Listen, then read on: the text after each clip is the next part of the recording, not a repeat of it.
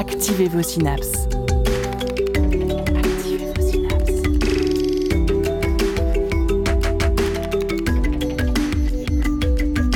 Poussez la porte du labo des savoirs et entrez dans un monde de science et d'expérience. C'est le labo des savoirs. Oh oh oh, nous sommes déjà mi-décembre. Il flotte dans l'air des épices, l'odeur des biscuits et la senteur du sapin au milieu du salon. Dehors, les lumières clignotent et les marchés de Noël ont pris place. On se bouscule, on se presse, on commence à se creuser la tête au sujet du repas du réveillon, un peu trop. Et euh, puis, euh, qui est cette année Toute cette famille à gérer. Et euh, tonton qui va un petit peu trop boire. Et puis, pour faire quel cadeau d'abord Et puis, ce sapin, là, coupé avec ses épines partout, qui va traîner jusqu'en janvier dans le salon, on en a besoin Et vraiment, vraiment, est-ce qu'on a besoin de composer et de consommer autant et de voir toutes ces lumières alors qu'on peut à peine se chauffer? Cette année, Noël, vraiment, ça commence à bien faire.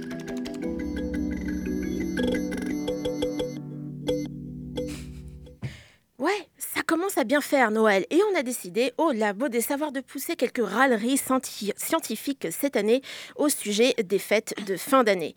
Bon, je vous souhaite tout de même la bienvenue pour cette euh, dernière de 2022 en direct et accompagnée des chroniqueurs et chroniqueuses remontés comme des coucous. Sophie, bonjour. Bonjour, bonjour Dunia. Tu es remontée, mais tu es remontée au sujet de quoi? Ah, moi je suis en colère, je suis énervée parce que Noël c'est capitaliste. C'est une fête capitaliste, on dépense de l'argent, je vais râler là-dessus, j'ai trouvé des études. Ah, ça va râler fort. Marie, tu vas râler aussi.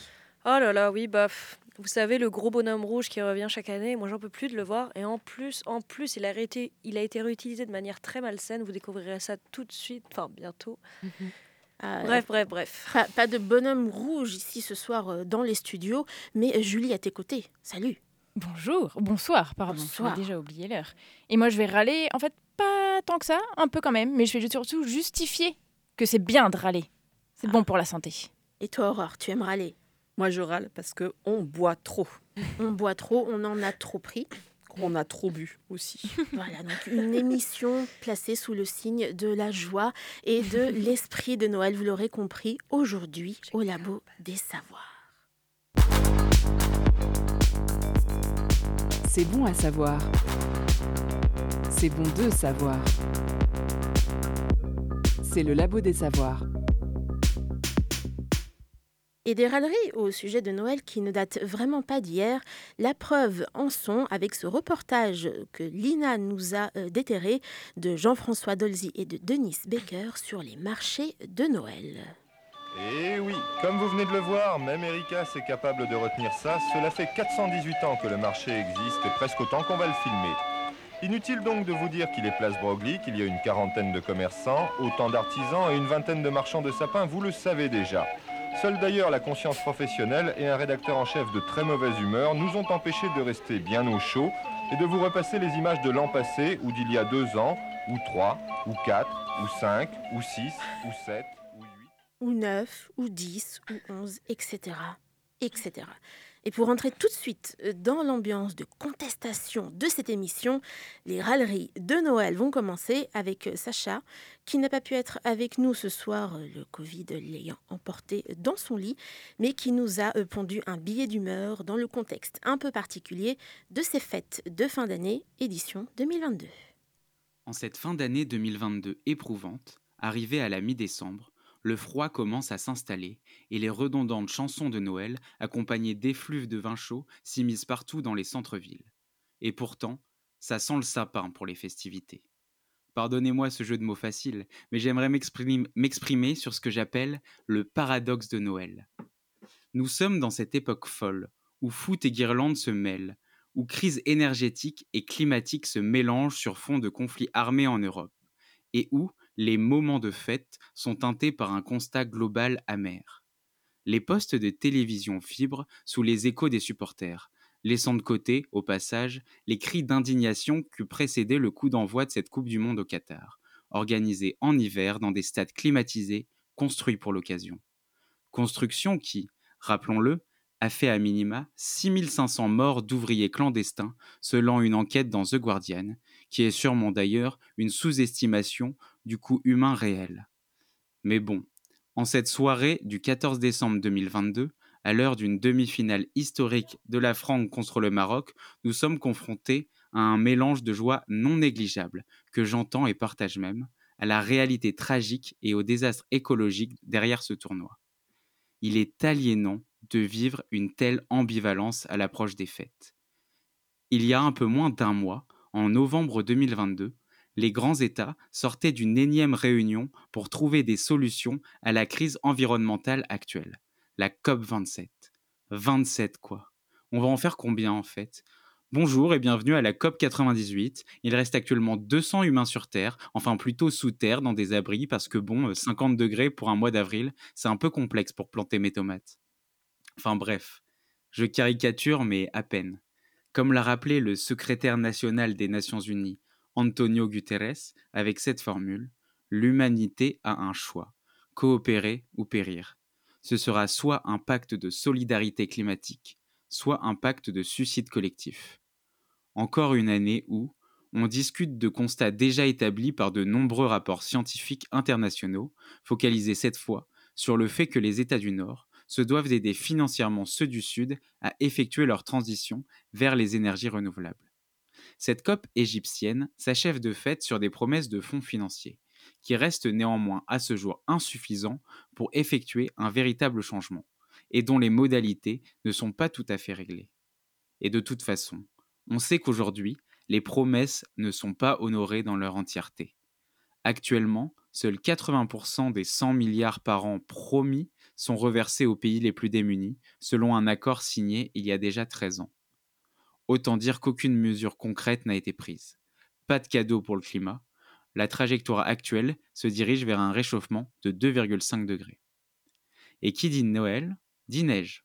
Partons maintenant à Montréal, au Canada, où se tient la COP 15, qui, elle, se concentre sur la sauvegarde de la biodiversité et rêve d'un accord historique.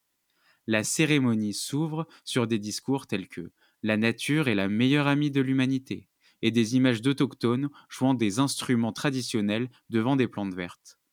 On croirait assister à une mauvaise blague, mais non, c'est bien la vérité acide avec laquelle on s'attaque aux problèmes liés à la perte massive de biodiversité.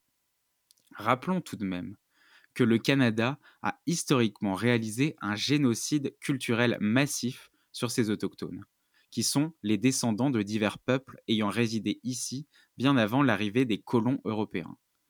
Et que certains de ces défenseurs actuels des terres restantes, les peuples Wet'suwet'en, sont aujourd'hui menacés de leurs droits pour le projet de gazoduc Coastal GasLink, qui est un projet à plusieurs milliards de dollars. Alors, attendons-nous vraiment encore quelque chose de cette convention qui ressemble plus à du greenwashing qu'à une prise de mesures concrètes face aux enjeux de la destruction du vivant?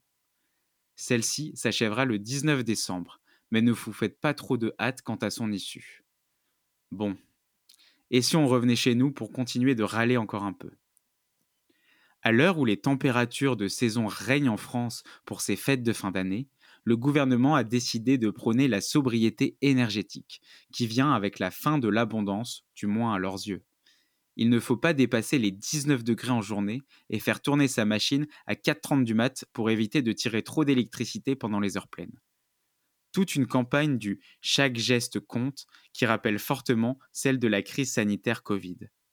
Alors oui, je suis bien d'accord qu'une baisse de notre consommation d'énergie globale est nécessaire et que chacun doit y contribuer pour faire face 1 au problème d'approvisionnement en sources gazières russes et 2 pour aller vers un modèle de société plus éco-responsable. Mais il serait quand même bon de donner l'exemple en évitant par exemple la consommation superflue de tout le folklore des enluminures de Noël, des devantures de magasins et autres enseignes de centres commerciaux éclairés nuit et jour. Certes, le gros de la consommation énergétique se trouve dans le secteur résidentiel tertiaire, qui regroupe la consommation des ménages, par exemple pour le chauffage des foyers, et les dépenses du secteur tertiaire hors transport. Il représente une part de 45% de l'énergie totale consommée en 2020, selon les chiffres du ministère de la Transition écologique, juste devant le transport qui, lui, représente 44%. Mais bon, si urgence il y a, je pense qu'il est bon ton d'éviter de dépenser bêtement de l'énergie qui, ici, en l'occurrence, ne pousse qu'à inciter à consommer davantage, pour le bien de la loi économique, enfin, pour que le Père Noël puisse déposer joies et bonheur sous le sapin. En résumé, cette année 2022 et son Noël qui approche, il y en a ras-le-bol. On a beau avoir voulu boycotter le foot, on criera quand même ce soir devant le match. On a beau savoir que le changement climatique est réel et que la biodiversité est déjà en déclin, on maintient un même système sociétal toujours plus polluant et destructeur. On a beau être au courant que Noël, c'est surtout la fête de la surconsommation, on continue à faire des radias de foie gras, d'offrir des trucs souvent inutiles et de traverser le territoire en voiture. Mais bon, c'est pour les joies du moment présent et l'amour des proches. Devant ces belles constatations et contradictions, il me reste à vous souhaiter un joyeux paradoxe de Noël. Et joyeux Noël à toi aussi, Sacha, joyeux paradoxe de Noël. Alors, est-ce que autour de la table, vous avez également ressenti cette année euh, ce décalage entre bah, toutes ces injonctions euh, à faire la fête, à être heureux, à partager en famille, et euh, bah, les événements mondiaux, la guerre, le Qatar, la sobriété énergétique? Bah Marie? oui, bah, j'ai l'impression qu'autour de moi, en tout cas, les gens sont un peu pris dans ce paradoxe-là, puisque autour de moi, je vois beaucoup de gens en train de courir pour travailler, pour finir leur truc, et pas trop dans l'esprit de Noël. J'ai pas vu beaucoup de sapins, pas beaucoup de déco. Personne ne me parle de Noël, même pas du Nouvel An. Donc en fait, euh, j'ai l'impression, en tout cas autour de moi, que on n'est pas dans la magie de Noël comme d'autres années, quoi.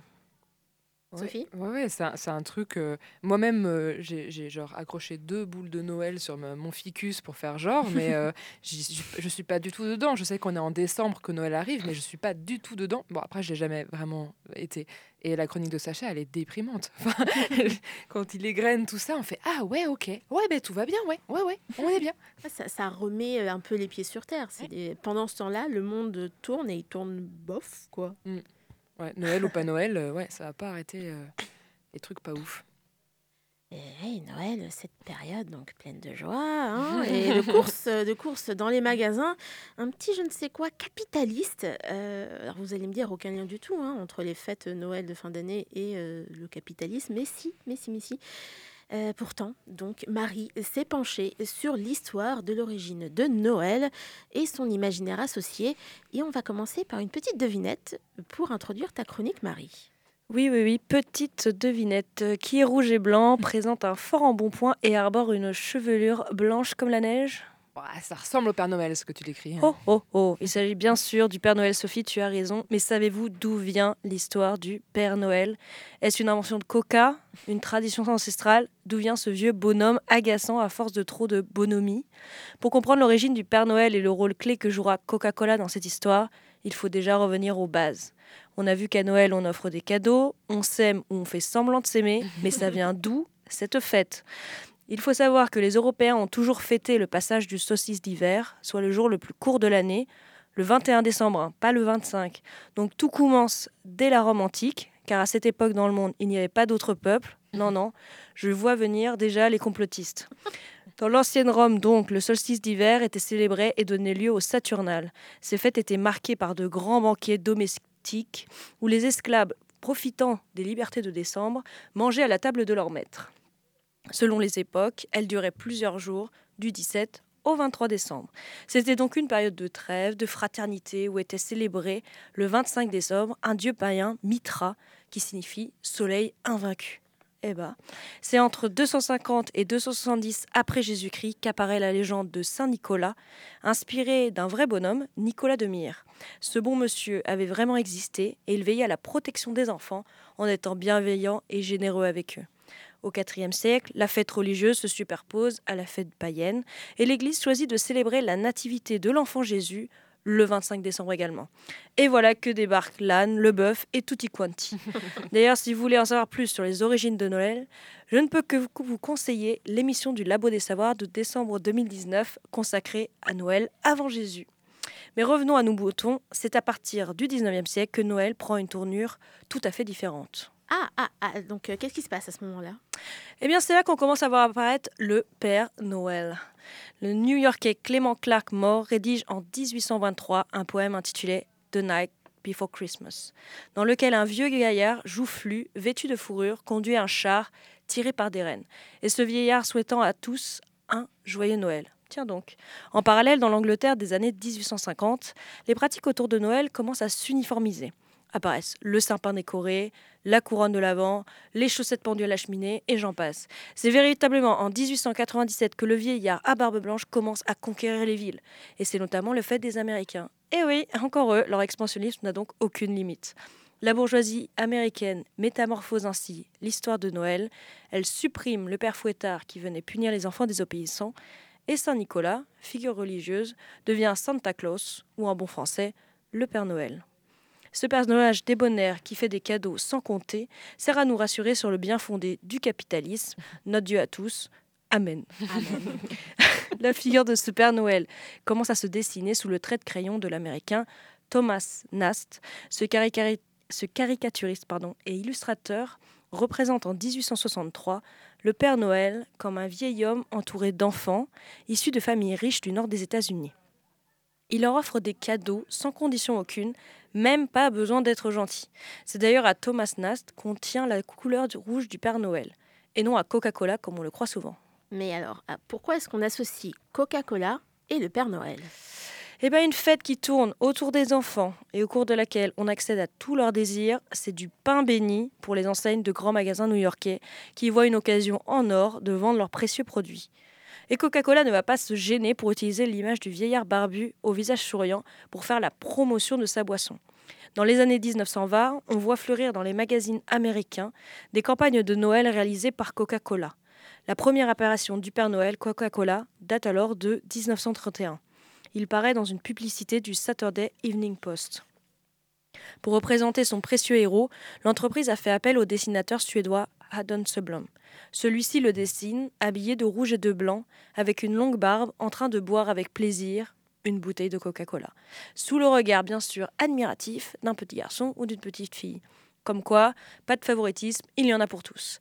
À côté de l'enfant, une mention précise MeToo, au cas où on n'aurait pas compris que l'enfant veut aussi goûter au précieux nectar. Entre 1931 et 1964, le Père Noël de Coca-Cola est dans tous les magazines américains, tels que The New Yorker, National Geographic ou encore Ladies Home Journal. Le Père Noël Coca-Cola sera même aperçu dans une fusée pour saluer le début de la conquête spatiale américaine, BG ce Père Noël astronaute. Et nous, en bon français, mouton final des Américains, on n'a pas pu s'empêcher d'importer Coca-Cola et sa pub. Donc en plus du sympa, on a les droits au Père Noël et à Coca. C'est cadeau, deux pour le prix d'un. Si on peut penser que la fascination pour le Père Noël s'essoufflerait avec le temps, c'était sans compter sur les publicités audiovisuelles de Coca-Cola à chaque Noël. Mieux vaut en remettre une couche au cas où. Et Coca-Cola, en plus d'avoir révolutionné Noël, subventionne la COP27. Donc à défaut d'avoir inventé le Père Noël, Coca-Cola a su s'imposer dans le monde entier en nous imposant la doctrine bourgeoise du capitalisme américain. Merci Coca, euh, merci Papa Noël. Merci Marie pour à nouveau ce beau symbole du capi- de, de Noël. Oui, tout à fait. Euh, Est-ce que ça fait partie vraiment pour vous, pareil, de ces images, de cet imaginaire de Noël? Le sapin, le Papa Noël, le rouge, le blanc, le rouge, le blanc, Ah oui, tout à fait, Ouais. avec la crèche aussi. la Ouais, crèche, en Mm. plus. euh. les symboles religieux aussi. Ouais.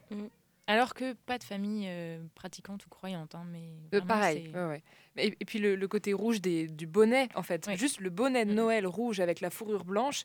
euh, alors, j'ai jamais eu le droit de l'avoir quand j'étais gamine, mais je le voulais sur le marché de Noël. C'est vraiment. euh, J'avais envie d'avoir ce truc-là. Et maintenant, je remercie mes parents de ne me jamais avoir accédé à ma, à ma requête.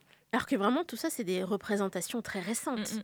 Euh, finalement, donc, euh, quand on nous sort les grandes traditions de Noël, eh ben, euh, c'est comme le rose pour les filles et le bleu pour les garçons. C'est des choses qui sont très récentes dans l'histoire. euh, Oui, les derniers siècles. Ouais, c'est des derniers construits ouais. sociaux hyper euh, modernes. Quoi. Et on a l'impression que c'est là depuis la nuit des temps. Eh bien, Et, la nuit des temps, euh, eh ben, bah, c'est pas vrai. Désolée, on va, on va beaucoup râler, on va vous casser les mythes de Noël aujourd'hui au Labo des Savoirs, mais on aura quand même des moments de pause, des moments de danser, sauf si vous en avez la flemme, avec Mourman Tsuladze,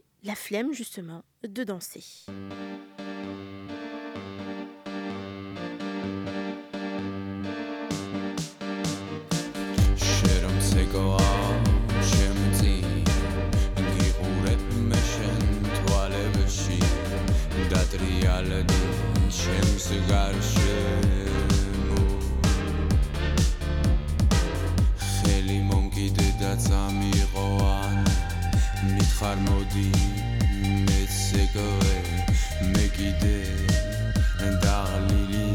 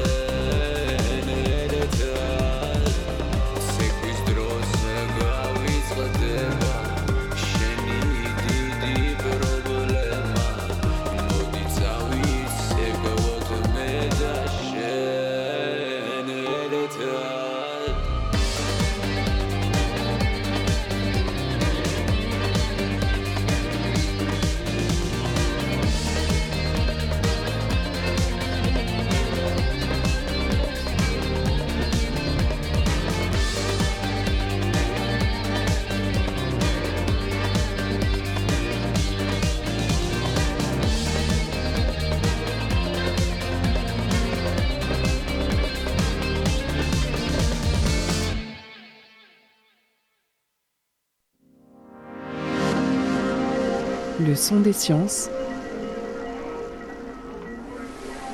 au labo des savoirs.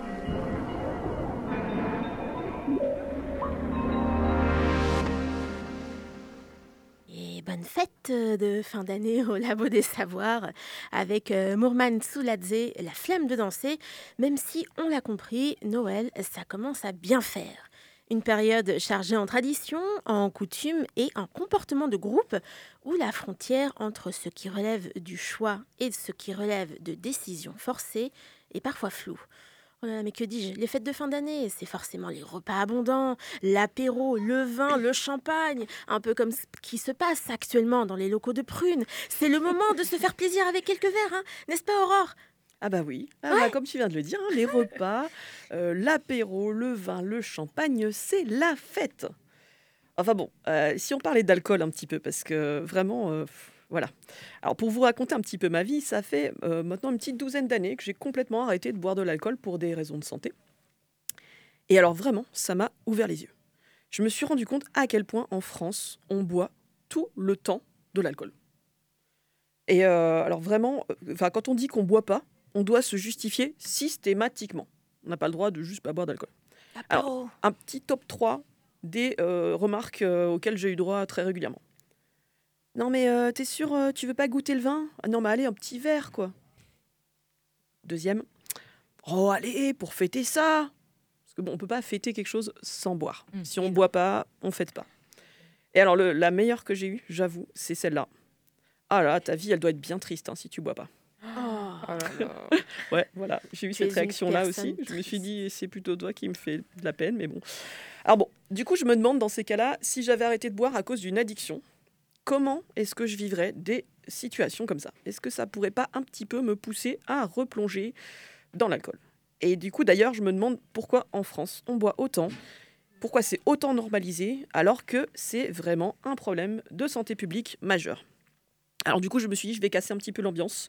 Je vais vous donner deux ou trois nombres qui, sont, qui font vraiment peur et qui sont issus d'un article de synthèse publié sur le site de l'assurance maladie, amélie.fr. Alors, est-ce que vous saviez que l'alcool, c'est le deuxième facteur de mortalité évitable en France, juste derrière le tabac? Ah, déjà, mortalité évitable, c'est terrible comme terme. Bah C'est ouais. fou. Ça veut dire euh, Ouais. ce que ça veut dire. Alors, du coup, ça concerne 49 000 euh, morts par an, dont 15 000 par cancer. Et donc, euh, en 2015, par exemple, c'est 7 des décès chez les Français de plus de 15 ans. Donc, trois quarts d'hommes, un quart de femmes. Parce que les hommes picolent plus que les femmes, apparemment. Alors, je viens de parler des cancers, mais à votre avis, c'est quoi les autres causes de mortalité liées à l'alcool? Accident de la route? Alors, ouais, mais là je, là, je parle plutôt des problèmes de santé. Suicide? Alors, bon, je vais vous les dire La dans, dans l'ordre parce que Ouais, du coup, c'est par ordre de, D'importance. Euh, du coup, on a à peu près un quart des décès, c'est les maladies cardiovasculaires, comme par exemple l'hypertension, divers euh, problèmes cardiaques, euh, voilà, ou encore des AVC. Mm. Ensuite, on a toutes les maladies du foie et du tube digestif. Et enfin, euh, du coup, les accidents, suicides ou troubles psy divers. Voilà, donc euh, c'est effectivement pas la, la première cause. On a d'abord tous ces problèmes de santé. Et alors, du coup, même si vous mourrez pas à cause de l'alcool, vous pouvez avoir plein de problèmes de santé variés qui vont, viendront vous pourrir la vie. Euh, selon Santé publique France, l'alcool est une des toutes premières causes d'hospitalisation en France. Youpi Voilà. Donc euh, déjà, on a un santé, les on gens a... qui sont à 3 grammes le samedi. euh. Ouais, ouais, puis bon, on a déjà des hôpitaux qui sont pas en bon état, alors si en plus on rajoute ça. Bref. Alors maintenant, la petite cerise sur le gâteau, l'alcool serait associé à 40% des violences familiales et conjugales. Ça concerne environ 400 000 personnes par an quand même. Et il est également présent dans 30% des viols et agressions sexuelles, soit environ 50 000 personnes par an. On adore. Quel beau portrait. Alors voilà, maintenant que j'ai dressé un tableau peu fla- peu flatteur des conséquences de la consommation d'alcool en France, vous allez me demander eh ben, pourquoi on fait rien? Alors, c'est pas totalement vrai, hein, on fait pas rien, mais euh, dans la revue Les Tribunes de la Santé, Bernard Basset, médecin et président de l'association Addiction France, décrypte les liens entre l'alcool, la culture et la santé. Alors, la santé, je viens de vous en parler. Euh, L'article c'est- est super intéressant et du coup, on pourrait résumer ça en deux mots lobby et économie. Oui. Argent. Argent. L'argent. Encore une fois, on en revient Capitalisme. au capitalisme. Alors, selon l'OFDT, l'Observatoire français des drogues et des toxicomanies, l'ensemble de la filière alcool représente environ 721 000 emplois. Et la dépense des ménages français s'élèverait à 16,7 milliards d'euros en 2011 pour l'alcool. Alors, je ne vais pas trop vous assommer avec les chiffres, mais euh, par ordre d'importance, on retrouve les vins, les spiritueux, puis les bières, et enfin les cidres et autres produits alcoolisés. Alors, comme le soulignait en 2015 2017 pardon, le président de la Fédération des exportateurs de vins et spiritueux de France, FEVS, euh, l'alcool est un produit d'exportation, euh, un des produits d'exportation les plus importants, avec un solde commercial largement positif, puisqu'il représente en 2015 le deuxième poste excédentaire après l'aé- l'aéronautique. Voilà, donc on vend des avions et de l'alcool. Le champagne, à lui seul, il représente un quart des exportations du secteur, soit 2,69 milliards d'euros. L'activité viticole, c'est le terroir, les sciences de la nation. Le vin, c'est sacré. Alors bon, pourquoi on s'en mettrait avec la santé hein? Euh, Vin et Société, donc c'est une association de lobby de la filière, de la filière viticole. Euh, ils ont affirmé la culture viticole est le socle de l'identité française. Ah oui, le rien que ça. socle. Rien que Ouais, ça. voilà, rien que ça. On n'est rien d'autre. Les chevilles comme ça, quoi. Ok.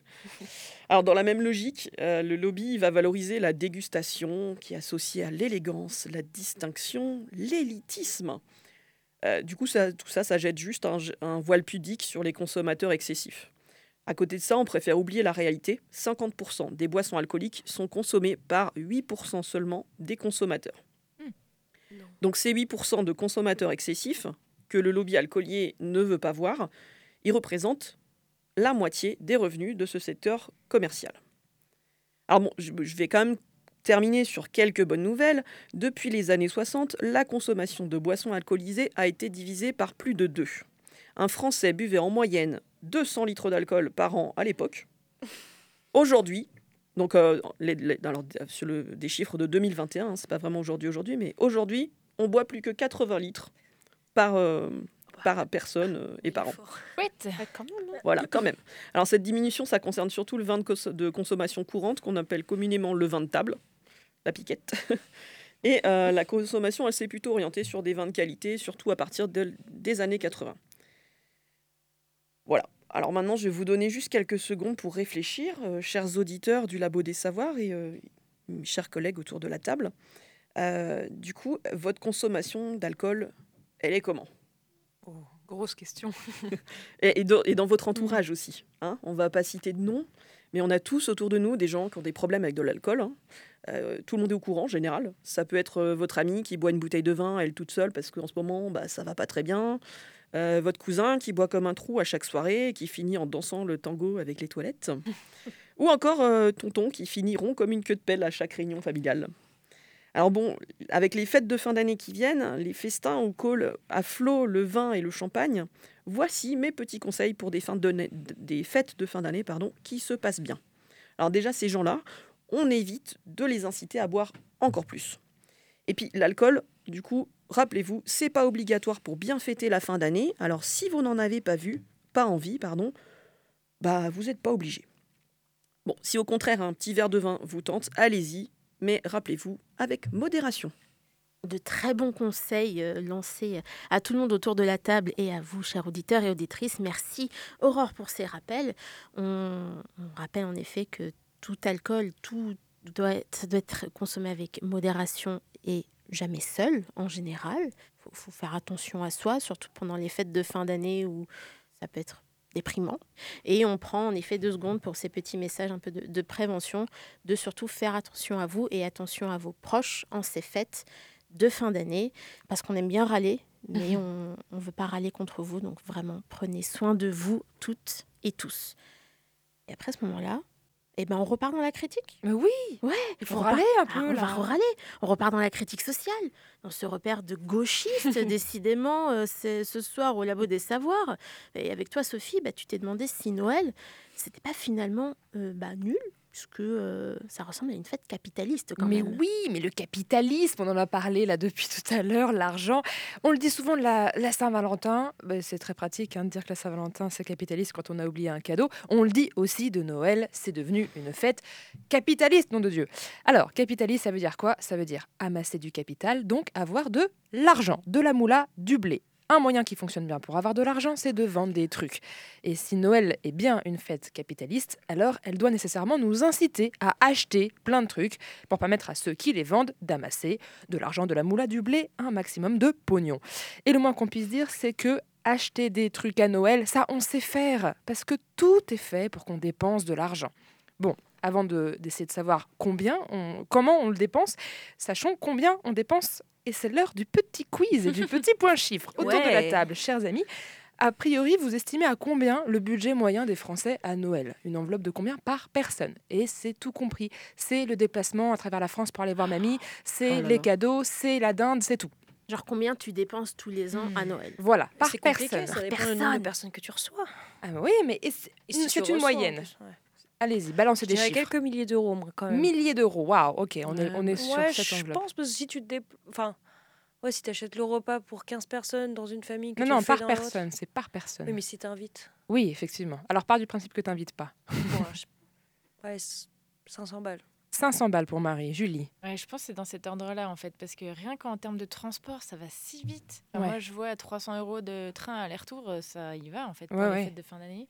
Mais hum, Et t'as pas encore acheté six. le foie gras, quoi. peut-être 600, allez. 600, ça augmente. Moi, Aurore je vais dire moins. Euh, je Peut-être 300, 400. Ok, un peu moins. Moi, j'ai le chiffre. euh, Donc Mais c'est vrai que tu as le chiffre joue. sous Moi, les je- yeux. Moi, je joue pas, je triche. Et ben, vous savez combien c'est? Eh, C'est savez- 568 euros par Ah, Français. elles sont 500. bien Vous y êtes pas filles. mal. Joli. Bravo. c'est selon une étude de Consumer and Science Analytic- Analytics. J'ai voulu prendre mon bon accent anglais. Bon. Et c'est 35 euros de plus qu'en 2021, malgré l'inflation. Alors, la plus grosse part du budget, ça revient aux cadeaux et aux repas, même pas au transport. Mais bon, le repas, c'est quand même important. Et le nombre moyen de cadeaux qu'on achète à peu près, ça n'a pas bougé depuis 2019. C'est 7 cadeaux en moyenne par personne, achetés par personne. Alors, maintenant on sait combien on dépense, tâchons de comprendre les mécanismes qui sont mis en place, qui nous poussent à acheter, et il y en a plein. Alors, dans le cadre de leur article Sacré Noël, publié en 2014, Richard Ledwayne, qui est auteur de Malaise dans la société de consommation, hein, ça donne un petit peu l'ambiance, et Eric Rémy décrivent comment Noël est passé d'une dimension sacrée à son origine euh, à la mise en œuvre, je cite, d'un gigantesque potlatch. Alors, potlatch, qu'est-ce que c'est que ce mot? C'est un terme anthropologique qui désigne un comportement culturel, ça ressemble souvent à une cérémonie, basée sur le don. Potlatch, c'est donc une grande cérémonie de partage symbolique où l'on donne et où l'on reçoit. L'idée est d'offrir un objet d'une certaine valeur et en échange de recevoir de la part de quelqu'un un objet a priori qui a une valeur égale. D'où toute la difficulté de trouver des cadeaux qui font pas trop cheap, etc. L'enfer. Bref, dans leur article, les deux sociologues rajoutent euh, dans l'intertitre un terme qui change tout. L'intertitre, c'est le marketing metteur en scène du potlatch. Et voilà, là, on est de retour dans le capitalisme. Tout est fait pour nous pousser à acheter les vitrines, les décorations, le gigantisme des mises en scène euh, commerciales avec les sapins surdécorés qui font plusieurs mètres de haut, les rencontres avec le Père Noël au milieu d'une zone commerciale, mon Dieu que c'est déprimant, mais aussi les offres, les stands de bouffe, parce qu'il faut bien tenir pendant les longues journées de shopping, la, la petite musique de Noël dans les magasins, bref. Dans les grandes anciennes parisiennes, à peu près 20% du budget marketing de l'année est alloué aux fêtes de Noël. Et cette mise en scène, elle commence dès novembre, parce que c'est un peu une bande-annonce, un petit rappel. Hey, les grandes dépenses arrivent bientôt, mettez de l'argent de côté. Alors la création de cette ambiance de Noël, l'insistance sur la magie, le côté féerique, ça nous éloigne très très loin des considérations monétaires, alors qu'au final, c'est bien de ça dont il s'agit. Il faut nous faire cracher du pognon, il faut acheter de la déco, des cadeaux, des chocolats, etc. Pour être dans l'ambiance, il faut acheter pour faire partie du rêve. Donc, euh, premier moyen pour nous faire dépenser un max de blé, le marketing. Waouh, Sophie, pour l'instant, tu ne nous apprends rien du tout. Oui, oui, effectivement. Alors, on va passer à un autre élément, les enfants. Puisque Noël, c'est la fête des enfants. Difficile de se retenir de dépenser la moitié de son livret A pour satisfaire ces charmants petits humains miniatures. Surtout que c'est facile de leur faire plaisir. On sait quoi leur acheter. Ils font une liste. Cette liste qui est envoyée au Père Noël, elle révèle plein de choses. Déjà, elle traduit l'apprentissage de la consommation chez l'enfant. Voilà, si au début il croit au Père Noël, il devine ensuite très vite, en feuilletant les catalogues des magasins de jouets, que la liste de cadeaux, ça correspond à un achat, à une certaine quantité d'argent. Bon, après, est-ce que le dinosaure à 54 balles, est-ce que c'est vraiment cher ou pas Sachant qu'il est télécommandé et que quand on lui appuie sur le dos, il crache du feu, ouais, peut-être pas si cher pour une enfant. Du feu. Mais du feu, un dinosaure télécommandé, J'en ai jamais vu rêve. un qui crache du feu, moi. Ah, J'invente. Alors, la- l'analyse mieux, il hurle normalement. et l'analyse des lettres au Père Noël, c'est super intéressant et ça nous renseigne aussi sur le mode de consommation de la famille dans lequel évolue l'enfant. Cet aspect a fait l'objet d'une étude scientifique très sérieuse. En 2012, Stéphane Ganassali et Claire Rodé- Rodéré ont eu accès à 40 000 courriers envoyés au Père Noël via le site de La Poste par des enfants de 6 à 10 ans. Oh, trop mignon en analysant ces lettres, les deux chercheurs ont voulu, je cite leur étude, apprécier l'orientation des familles vis-à-vis de la consommation, leur adhésion ou leur degré de résistance aux marques, leur attrait pour les caractères éducatifs ou au contraire récréatifs des jeux, pour essayer de repérer des types de consommation un peu globaux. Alors, déjà, euh, les listes du Père Noël qui sont envoyées par les enfants, elles ressemblent à quoi? En majorité, elles sont plutôt petites. Un, deux ou trois cadeaux, pas, pas plus. Il y en a qui en commandent plus, mais en majorité, ça reste ce chiffre-là. Et parfois, dans 20% des cas, seulement un cadeau demandé. C'est mignon, c'est sage. Elles sont souvent écrites par l'enfant, mais en fait, en majorité, il y a les parents derrière qui relisent. Il n'y a que 44% des enfants qui écrivent leurs lettres seuls. Et les parents, euh, pardon, et la totalité de la liste représente à peu près un budget entre 50 et 200 euros. Mais c'est l'enfant qui l'a fait, la liste. Mais en fait, ça correspond pas mal au budget moyen qui est réellement dépensé par les parents pour les cadeaux des enfants, puisque les parents dépensent entre 100 et 120 euros par enfant en 2012, et ça représente un chiffre d'affaires de 1,5 milliard d'euros. Donc, effectivement, c'est un business. Donc, ils essayent, hein, dans cette étude, je le redis, de déterminer des styles de consommation.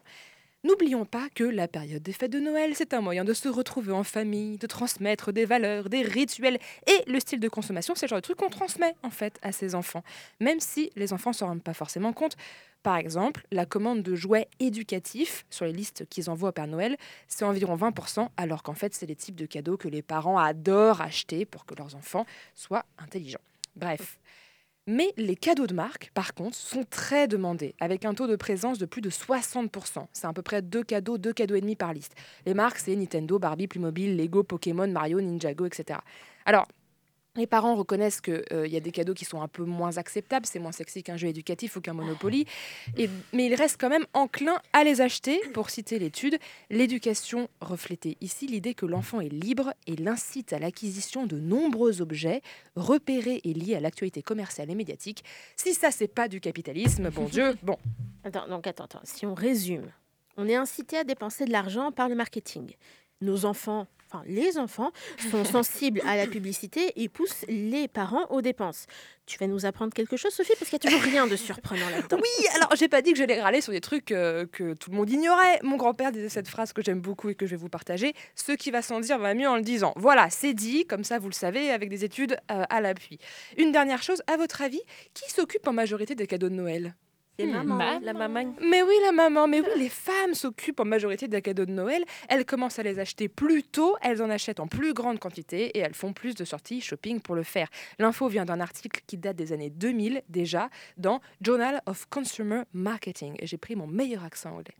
Bref, aucun doute, Noël, c'est une fête capitaliste. Alors au lieu de dépenser tout votre pognon dans des coffrets dégustation de fromage en soie à l'élastique, ou d'acheter du foie gras super cher que personne va finir parce qu'en plus c'est trop salé, soyez original. N'achetez rien. Passe- partez à la mer en vélo. Faites-vous un petit camembert rôti au feu de camp avec des gens que vous aimez. Racontez-vous de belles histoires à la belle étoile. Et vous verrez, c'est ces souvenirs-là qui seront vos plus beaux cadeaux. Merci Voilà. Sophie. Mais tu vas mettre le Père Noël au chômage? Ah oui, ben, il viendra au feu de camp manger du camembert rôti avec nous, le Père Noël. Ah, j'avoue. Ouais. Ça changera des, du verre de lait et des petits cookies. Voilà. Il y Ah, aura du coca plus, du ça. coup ou- Ah, mais il y a des gens qui doivent mettre un verre de coca, tu penses? Aux États-Unis, sûr. Au Père Noël, ouais, c'est sûr. Obligé. Avec, euh, avec du lait et des, des cookies, ou je sais pas. Et le Les coca. bonbons, Et le coca. Et le bonbon. Ah ouais, le bonbon coca. Eh bien, le Labo des Savoirs a un conseil euh, cette année au Père Noël. Attention à la consommation euh, des cookies et euh, du bon verre de lait parce que sinon, eh ben, il va en boire beaucoup trop. Et euh, c'est pas moi qui le dis, hein, c'est Tagomago, trop pris, au Labo des Savoirs.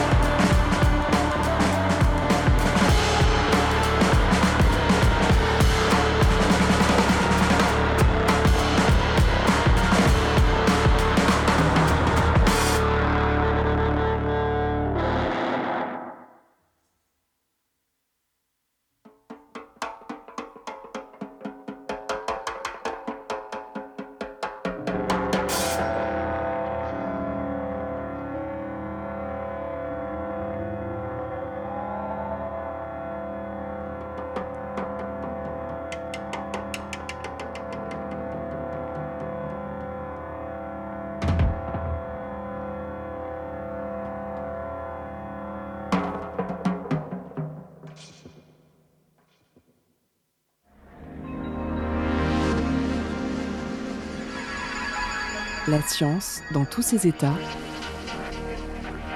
au labo des savoirs.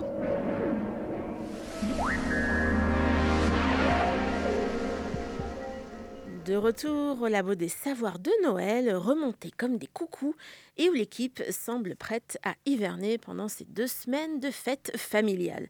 Une bonne humeur qui est aussi partagée par Julie, qui va conclure l'émission sur une belle note positive et pleine de joie. Euh, oui, mais Ah, non, pas non, tout à fait. Euh, si j'ai bien compris, le but de cette émission, c'est vraiment qu'on se dise les choses honnêtement. Et en réalité, est-ce que Noël, c'est pas surcoté Vraiment? Est-ce qu'on peut réfléchir à cette question? Parce que vraiment, personnellement, c'est pas du tout la période de l'année que je préfère. Et je la trouve d'ailleurs, désolée pour les fans, euh, assez hypocrite. Et je pense que je suis pas la seule, hein, du coup, autour de cette table, vraisemblablement. Déjà, cette pression sociale pour absolument trouver des cadeaux m'agace toujours plus d'année en année. C'est quoi cet enjeu avec une date fatidique où tout le monde se presse?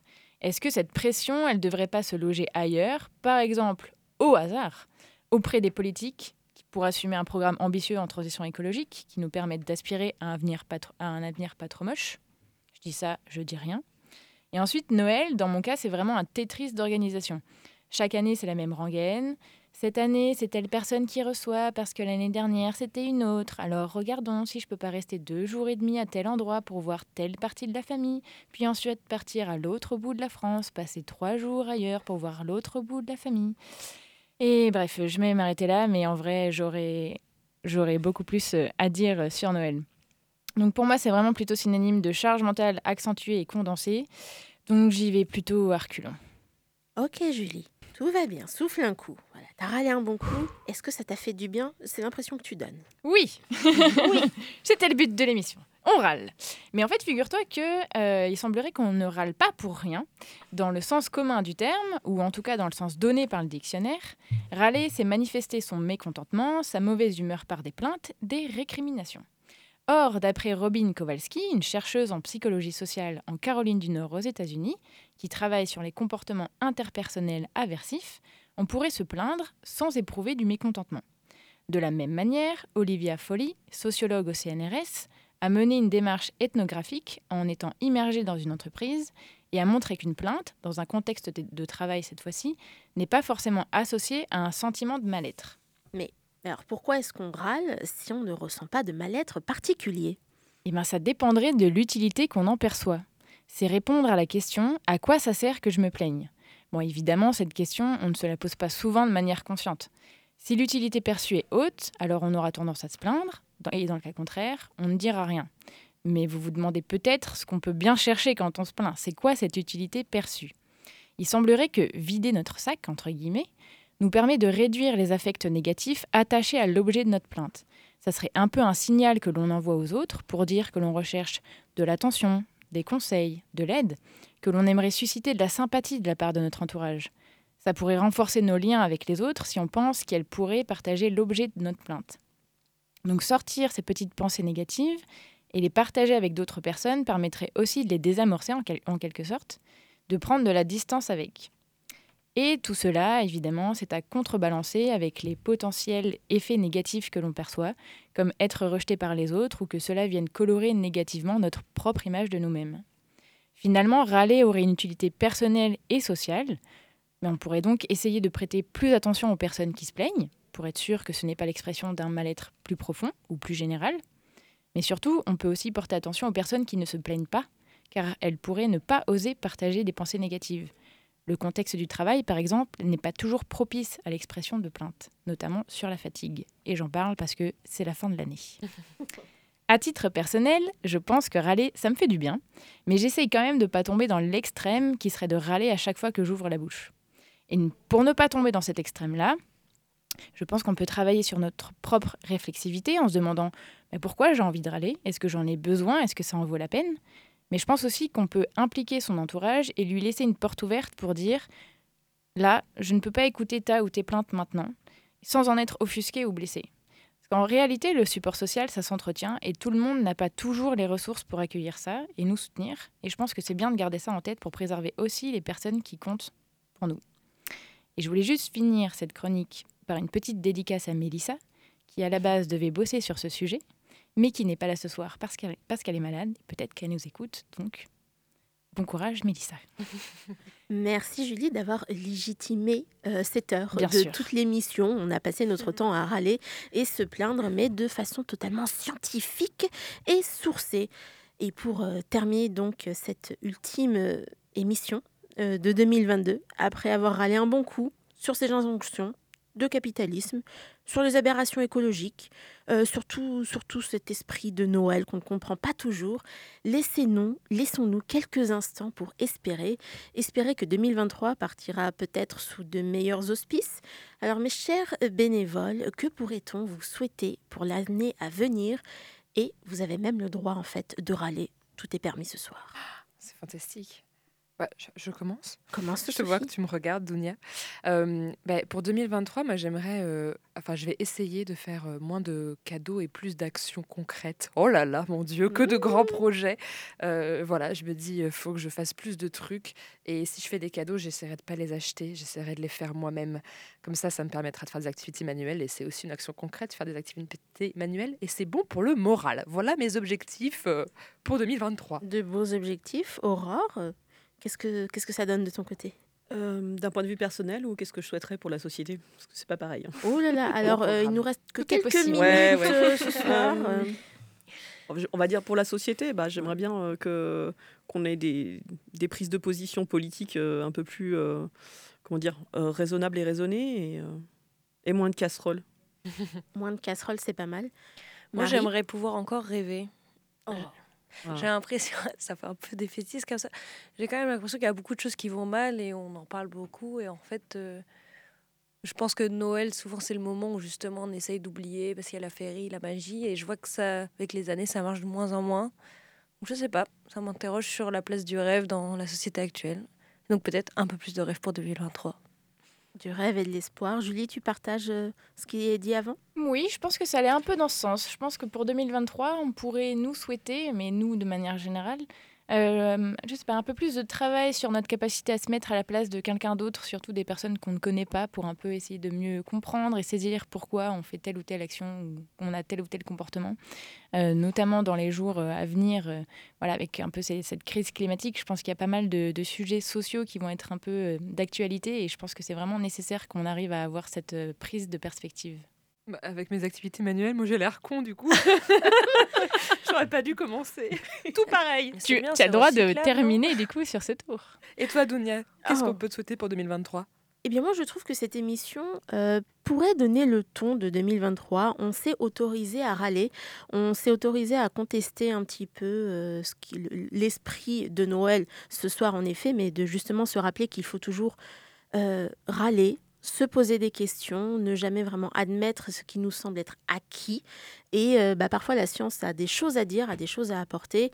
Et on, on est- c'est ce qu'on essaye un petit peu de faire d'ailleurs au, au sein du Labo des Savoirs, de vous donner des éléments pour réfléchir, pour euh, des fois dire non, râler. Et je crois que vous allez peut-être pas me contredire ce soir, mais ça fait du bien de râler un petit peu euh, ce soir.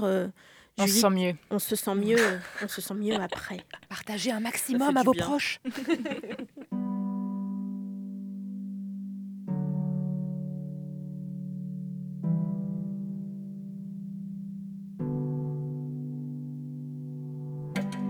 une heure de râlerie constru- constructive et scientifique, il est temps de laisser filer 2022 et de vous souhaiter le meilleur pour 2023. Nous serons évidemment de retour pour continuer à observer et interroger nos sociétés sous le prisme des sciences, de toutes les sciences. Alors merci ce soir aux chroniqueuses et chroniqueurs du jour, Sophie, Marie, Aurore, Julie et Sacha. Merci à vous de nous avoir écoutés aujourd'hui au Labo des Savoirs. Vous pouvez nous retrouver sur euh, le labodessavoirs.fr pour toutes nos émissions et nos podcasts pendant les vacances. Passez de très bonnes fêtes sous quelque forme que ce soit. Prenez soin de vous et on se retrouve en 2023 avec toute l'équipe du Labo.